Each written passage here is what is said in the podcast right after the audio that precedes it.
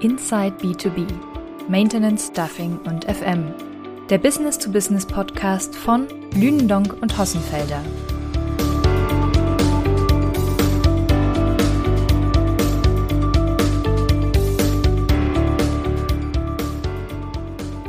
Herzlich willkommen zu einer neuen Folge unseres Podcasts Inside B2B, bei dem wir uns heute mit den Personaldienstleistungen beschäftigen.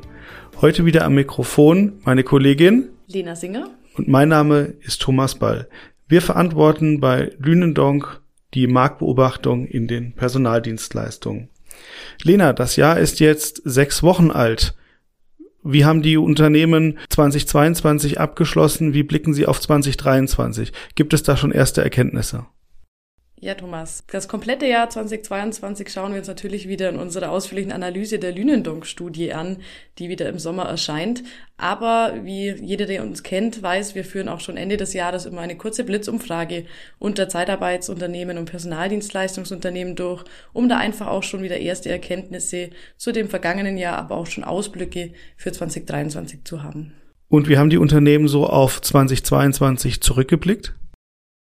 Im Großen und Ganzen wirklich gut, vor allem ähm, wenn wir nochmal bedenken, was für viele Herausforderungen im vergangenen Jahr, auch ähm, vor allem bei den Zeitarbeitsunternehmen da waren. Aber 173 Unternehmen haben an unserer Blitzumfrage teilgenommen. Das sind sehr, sehr viele. Also vielen Dank an der Stelle da auch für Ihre Unterstützung und dementsprechend ähm, haben sich die Unternehmen im Mittel mit 10,2 Prozent doch positiv entwickelt. Das klingt doch schon richtig gut. Vor allem, weil wir im letzten Jahr ja viel über Rezession gesprochen haben, viel Abwartung angesichts der großen Herausforderungen. Thema Energiekosten, Energieversorgung, Ukraine-Krieg, Lieferketten. Da klingen doch 10,2 Prozent Wachstum gar nicht so schlecht, oder? Ja, das ist auf jeden Fall gut vor diesen vielen Herausforderungen. Aber zu sagen ist natürlich auch, so Themen wie Inflation und Lohnerhöhungen wirken sich auch dementsprechend auf die Umsatzentwicklung aus. Das muss man einfach im Hinterkopf auch immer noch mal wissen, wenn wir diese, ja, Entwicklungen betrachten. Und wenn wir uns die Ergebnisse etwas genauer anschauen, welche Unternehmen sind denn besonders stark gewachsen, welche hatten mit einem etwas herausfordernden Umfeld zu kämpfen? Also generell, wenn wir die Unternehmensgröße betrachten, gibt es keine gravierenden Unterschiede zwischen den Unternehmen. Also sowohl kleine Unternehmen als auch größere Unternehmen, Marktführer, haben sich relativ ähnlich entwickelt. Was aber zu erkennen ist in der Detailansicht der Ergebnisse, dass sich Dienstleister mit dem Kundenschwerpunkt außerhalb der Industrie etwas besser entwickelt haben mit durchschnittlich 16,7 Prozent. Das ist bemerkenswert, weil eigentlich ja immer die Industrie der große Abnehmer der Zeitarbeits- und Personaldienstleistungsunternehmen ist, oder? Ja, aber es war deutlich zu erkennen und das haben uns auch viele Zeitarbeitsunternehmen gespiegelt, dass die Nachfrage aus der, aus der Industrie wieder hoch ist und am Kommen ist und dementsprechend sind da einfach auch mehr Aufträge zu verzeichnen gewesen. Ja, wir haben schon über das Thema Inflation gesprochen. Äh, das betrifft uns alle, auch wenn jetzt Anfang 2023 der Höhepunkt hinter uns zu liegen scheint. Dennoch hat das die Debatte im letzten Jahr ähm, ganz schön beeinflusst, sowohl was die Preise angeht, aber natürlich auch die Lohnreaktion daraus. Wir haben ja auch eine relativ deutliche Erhöhung in den Entgeltgruppen in den Zeitarbeitstarifverträgen äh, beobachten können. Was bedeutet das denn für die Beziehung zwischen Auftraggebern, die Personaldienstleistungen einkaufen und den Dienstleistern, die diese Preise dann ähm, auch weitergeben müssen? Ja, du sagst das ganz richtig. Die Preise müssen ja irgendwie auch weitergegeben werden, dass einfach auch die Zeitarbeitsunternehmen da noch wirtschaftlich bleiben können. Gerade das Thema Mindestlohnerhöhung und eben auch das, die Erhöhung der Tarifverträge hat sich da sehr stark auf die Preise ausgewirkt. Und dementsprechend geben uns in dieser Blitzumfrage auch ähm, mehr als die Hälfte, und zwar 65 Prozent der Unternehmen an, dass sie ihre Preise erhöht haben aber auf der anderen Seite auch, dass äh, die Reaktion der Auftraggeber dementsprechend positiv beziehungsweise nicht negativ ausfällt. Ja, ich glaube, das ist ein ganz gutes Signal, dass wir da Verständnis haben. Jetzt haben wir Preiseffekte auf der einen Seite, aber wir sprechen ja nicht erst seit gestern über das Thema Personal- und Fachkräftemangel. Was bedeutet das denn in deiner Einschätzung äh, für den Markt? Ja, also die Preiserhöhungen, die sind natürlich richtig und wichtig in dieser Situation, aber sie lösen natürlich nicht das Problem des Fachkräftemangels. Was aber natürlich auch noch dazu kommt, äh, durch diesen Fachkräftemangel sind einfach auch die Kosten der Rekrutierung in den letzten Jahren deutlich gestiegen. Und da spiegeln uns die Unternehmen auch zum Teil sehr hohe Zahlen. Die liegen im Durchschnitt bei plus 65 Prozent innerhalb der letzten fünf Jahre. Also ein wahnsinniger Kostenblock, der da auf die Unternehmen in der Rekrutierung zukommt, was auf der einen Seite natürlich eine Herausforderung darstellt. Auf der anderen Seite haben aber auch die Auftraggeber mit genau dieser gleichen Herausforderung zu kämpfen. Und das können wiederum auch Chancen sein, um im Personalvermittlungsmarkt oder auch in der flexiblen Vermittlung einfach nochmal wachsen zu können. Ja, du hast gerade ein wichtiges Stichwort angesprochen, das Thema Personalvermittlung. Wie wirkt sich denn der Personalmangel in deiner Einschätzung nach auf das Thema Personalvermittlung aus? Ja, ich glaube, da spüren wir schon in den letzten Jahren einen deutlichen Anstieg, schon allein in der Präsenz des Themas Personalvermittlung auch im Zeitarbeitsmarkt. Also auch Zeitarbeitsunternehmen haben ja in den letzten Jahren äh, viel Know-how und auch eigene Abteilungen zum Teil im Perm-Bereich mit aufgebaut. Wir haben ja 2022 auch die Studie zur Personalvermittlung aufgelegt und haben in dieser Studie auch festgelegt oder festgestellt, wie groß dieser Markt in Deutschland eigentlich ist. Ja, so viel vielleicht zu einem ersten Rückblick äh, auf 2022 mit den ersten Indikationen der Unternehmen. Du hattest ja schon gesagt, die ähm, vollständigen und detaillierten Zahlen äh, erscheinen dann im Frühsommer mit der ähm, jährlichen Lündong-Studie Zeitarbeit. Aber in der Blitzumfrage hast du mit deinem Team ja auch auf 2023 geblickt. Was sagen uns die Unternehmen denn zum Jahreswechsel? Was ist die Prognose für 2023? Und ähm, jetzt liegen ja schon die ersten Quartalszahlen von Manpower und Randstadt vor. Amadeus Fire hat auch gerade äh, Zahlen veröffentlicht.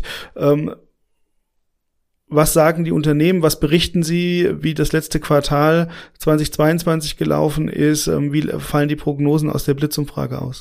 Mhm. Bleiben wir vielleicht kurz bei dem Thema, wie hat sich 2022 entwickelt, beziehungsweise auch das letzte Quartal, bevor wir da den Ausblick wagen. Ähm, Randstadt hat mit dem Jahresbericht auch schon Zahlen für das gesamte Jahr 2022 berichtet. Also über das gesamte Jahr haben sie sich mit plus sieben Prozent positiv entwickelt und auch das letzte Quartal hat mit plus neun Prozent nochmal ähm, sehr positiv zu Buche geschlagen. Jetzt hattest du gerade berichtet, dass alle Unternehmen in der Blitzumfrage von einem Plus von zehn Prozent sagen. Heißt das, dass Randstadt schwächer als der Markt performt hat oder wie ordnest du das ein? Nein, das hat äh, überhaupt nichts damit zu tun. Man muss natürlich hinter diesen Zahlen auch immer wirklich auch den Umsatz sehen, der dahinter steckt. Und äh, es fällt natürlich auch kleineren Unternehmen zum Teil leichter zu wachsen als äh, der Marktführer Randstadt, der hier ja auch ziemlich hohes Umsatzvolumen hat. Ja, ich glaube, der Hinweis an der Stelle ist ähm, tatsächlich wichtig, dass das hier erstmal nur eine grobe Indikation ist, die nicht ähm, die Umsatzgröße, die dahinter steht, berücksichtigt wird. Das heißt, es ist erstmal nur eine Vorausschau auf die großen Ergebnisse, wo dann auch die Umsatz Umsatzzahlen entsprechend äh, von Lündong validiert werden können. Ja, aber dann darüber hinaus, was verspricht 2023, was äh, berichten die anderen Unternehmen denn? Ja, auch Amadeus Fire hat heute den Jahresvorläufige Zahlen zu 2022 veröffentlicht und im Personaldienstleistungssektor ist das Unternehmen mit 23 Prozent sehr, sehr deutlich gewachsen. Das heißt, der Bedarf ist absolut da, oder? Auf jeden Fall. Es gibt noch keine konkreten Zahlen, wie sich die einzelnen Segmente Arbeitnehmerüberlassung, Personalvermittlung entwickelt haben. Wenn wir die Quartalszahlen äh, anschauen, ist auch vor allem der Personalvermittlungsmarkt von Amadeus Fire in den letzten Monaten und Jahren stark gewachsen. Da wird sich noch zeigen in dem finalen Jahresbericht, wie viel Wachstum tatsächlich in der Arbeitnehmerüberlassung liegt und wie viel auf die Vermittlung fällt. Und was berichtet Manpower? Manpower, hier warten wir noch auf den Full Year Report, aber die Quartalszahlen für das vierte Quartal liegen bei minus sieben Prozent. Was sagen die Unternehmen aus der Blitzumfrage? Wie erwarten Sie das Jahr 2023? Ja, vielleicht dann nochmal ein Hinweis an die Methodik. Wir haben tatsächlich nicht für das ganze Jahr die Prognose abgefragt, sondern nur vorher für das erste Quartal 2023. Ich glaube, wir haben alle gesehen, wie volatil der Markt in den letzten Jahren war durch unterschiedliche Ereignisse und dementsprechend sind da auch gar keine wirklich guten Prognosen für so ein ganzes Jahr zu sehen. Aber im ersten Quartal sind die Unternehmen, ich sag mal, positiv noch zurückhaltend, aber trotzdem positiv gestimmt mit äh, leichten Zuwachs zu erwarten, sowohl in der Anzahl der Zeitarbeitnehmer als auch in der, in der Umsatzentwicklung. Danke schon mal für das Zahlen-Update. Jetzt hat äh, House of HR in den letzten Monaten mit mehreren Übernahmen Schlagzeilen gemacht. Welche Unternehmen hat das belgische Stuffing-Unternehmen denn übernommen und siehst du eine Strategie dahinter? Ja, ganz spannend. Das Unternehmen ist aktuell ja noch auf Rang 5 gelistet. Da kann man einerseits äh, eine große Strategie erkennen, und zwar, dass sie sich auf jeden Fall im Bereich Gesundheitswesen positionieren wollen. Und das haben sie jetzt mit der letzten Übernahme, die erst kürzlich bekannt wurde, mit der Plus auch sich deutlich im deutschen Markt verstärkt. Auch 2021 und 2022 gab es hier schon Übernahmen im Gesundheitssektor in Deutschland mit der Avanti und mit einer Personalvermittlungsgesellschaft, die sich auf Ärzte spezialisiert hat. Also hier baut sich House of HR wirklich einen Standbein im Gesundheitswesen in Deutschland auf. War es das an Übernahmen oder äh, hast du noch etwas anderes gesehen? Ja, da gibt's eben noch den zweiten Sektor und zwar IT.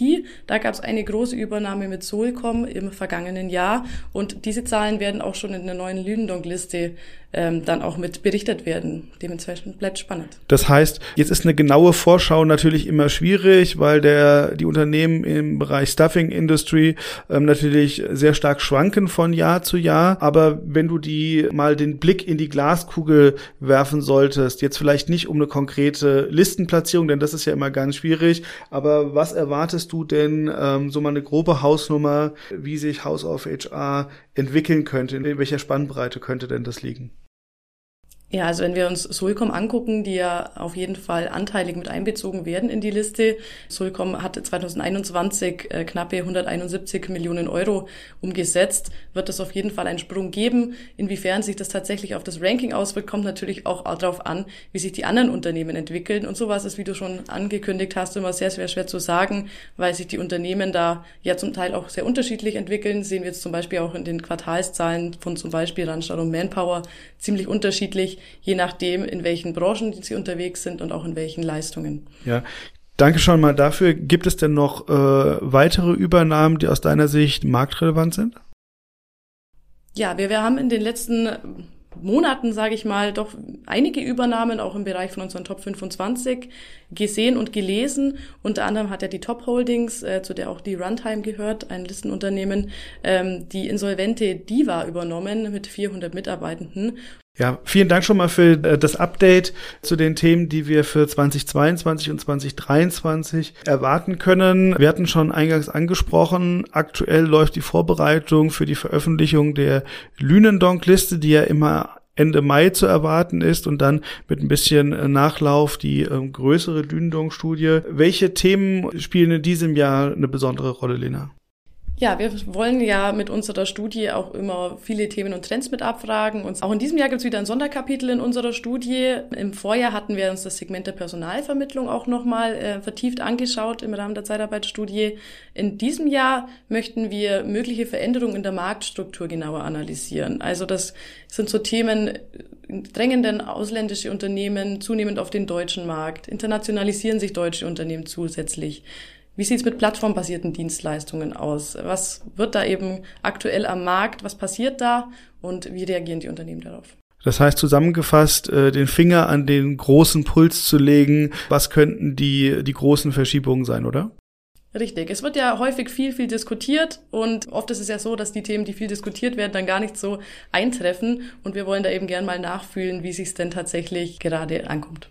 Ja, dann haben wir zum Schluss noch eine weitere Ankündigung und zwar werden wir in diesem Jahr erstmals einen äh, Konjunkturindex Zeitarbeit erheben und veröffentlichen. Viermal im Jahr 2023 werden wir die führenden Unternehmen fragen, wie sich ihr Geschäft im abgelaufenen Quartal entwickelt hat, wie sie fürs nächste Jahr planen, welche Themen aktuell wichtig sind. Lena, wie ist das denn zu verstehen? Gibt es dann künftig die große Lündong-Studie nicht mehr oder warum machen wir das? Die Lündong-Studie, die gibt es seit 1999 und die wird es auch weiterhin geben. Sozusagen wollen wir unser Informationsangebot in der Hinsicht einfach nur noch mal erweitern, weil die Lündong-Studie, so umfassend wie sie eben aufgelegt ist, ja immer in den Rückspiegel schaut und immer das zurückliegende Jahr genauer analysiert. Und dadurch, dass der Markt einfach so volatil wird, wie ich vorhin auch schon gesagt habe, wollen wir gerne mit aktuelleren Zahlen auch arbeiten können und Ihnen auch die Zahlen zur Verfügung stellen können und dementsprechend diese quartalsweise Erhebung. Ist da jeder eingeladen oder richtet sich das an einen speziellen Kreis und diejenigen, die mitwachen müssen, was erwarten die? Ein umfassender Fragekatalog, 40, 50, 60 Fragen oder wie hast du das geplant?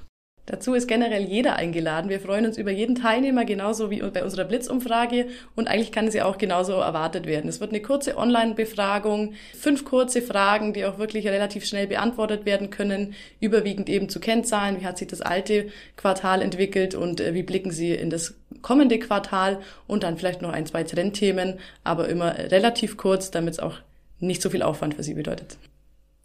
Ja, danke. Jetzt hast du schon mal äh, klargestellt, dass es nicht viel Aufwand ist. Aber die große Frage ist, was habe ich denn als Unternehmen davon, wenn ich da mitmache?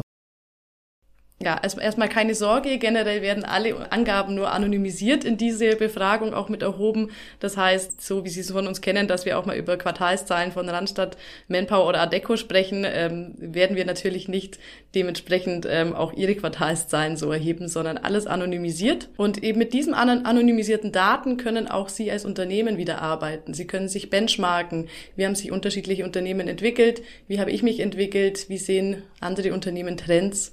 Und da, ich denke mal, Benchmarking ist in solchen Zeiten immer noch wichtiger.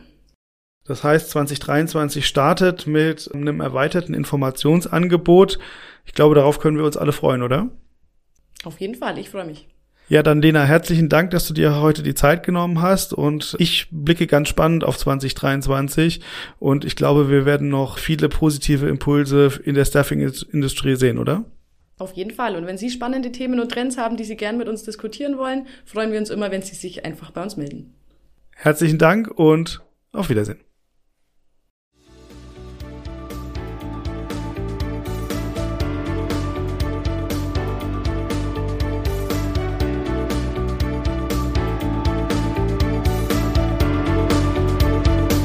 Sie möchten keine Folge von Inside B2B, Maintenance, Staffing und FM verpassen? Dann abonnieren Sie unseren Podcast auf den gängigen Plattformen wie Spotify, Apple Podcasts, Deezer, Amazon oder Google. Wir freuen uns, wenn Sie diesen Kanal weiterempfehlen.